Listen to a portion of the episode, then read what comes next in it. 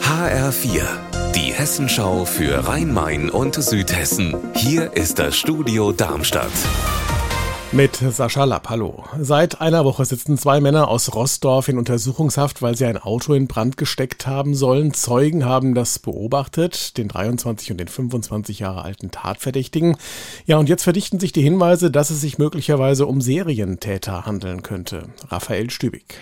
Also Stand jetzt sollen die beiden seit Februar mindestens sechs weitere Brände gelegt haben. In Rostorf, aber auch in Rheinheim, Großumstadt und Oberramstadt. Da sollen sie unter anderem auch eine Scheune, einen Wohnwagen und einen VW Pritschenwagen angezündet haben.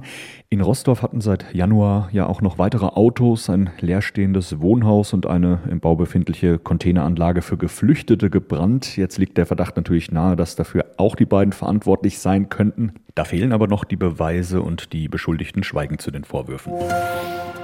Seit einigen Wochen wird ja der Deutsche Bankpark, in der die Frankfurter Eintracht ihre Heimspiele austrägt, ausgebaut. Das Stadion gehört der Stadt und ist an die Eintracht vermietet und der Ausbau, der ist teuer. Nun verlangt der Bund der Steuerzahler in Hessen von der Stadt, die Kosten offen zu legen.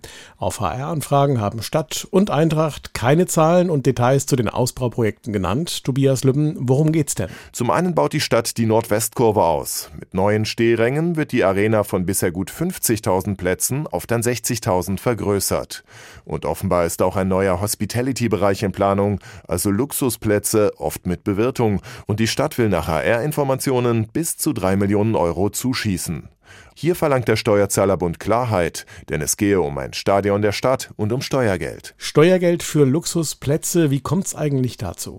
Ja, die Stadt vermietet das Stadion ja an die Eintracht und als vor drei Jahren der neue Mietvertrag geschlossen wurde, da wurden auch einige Investitionen vereinbart, sowohl durch die Stadt als auch durch die Eintracht. Und dazu gehörte wohl auch, so stellt es die Stadt dar, dieser neue Hospitality-Bereich mit den Luxusplätzen. Der Mieterverein Frankfurt sieht das kritisch, denn er sagt sinngemäß, solche Plätze sind ein klassischer Mietereinbau. Wenn die Eintracht mehr Luxus wolle, dann müsse sie ihn auch bezahlen. Unser Wetter in Rhein-Main und Südhessen. So wie die ganze Woche schon sonnig und trocken, das Ganze bei 25 Grad in Gras-Ellenbach und 28 Grad in Bensheim. Ihr Wetter und alles, was bei Ihnen passiert, zuverlässig in der Hessenschau für Ihre Region und auf hessenschau.de.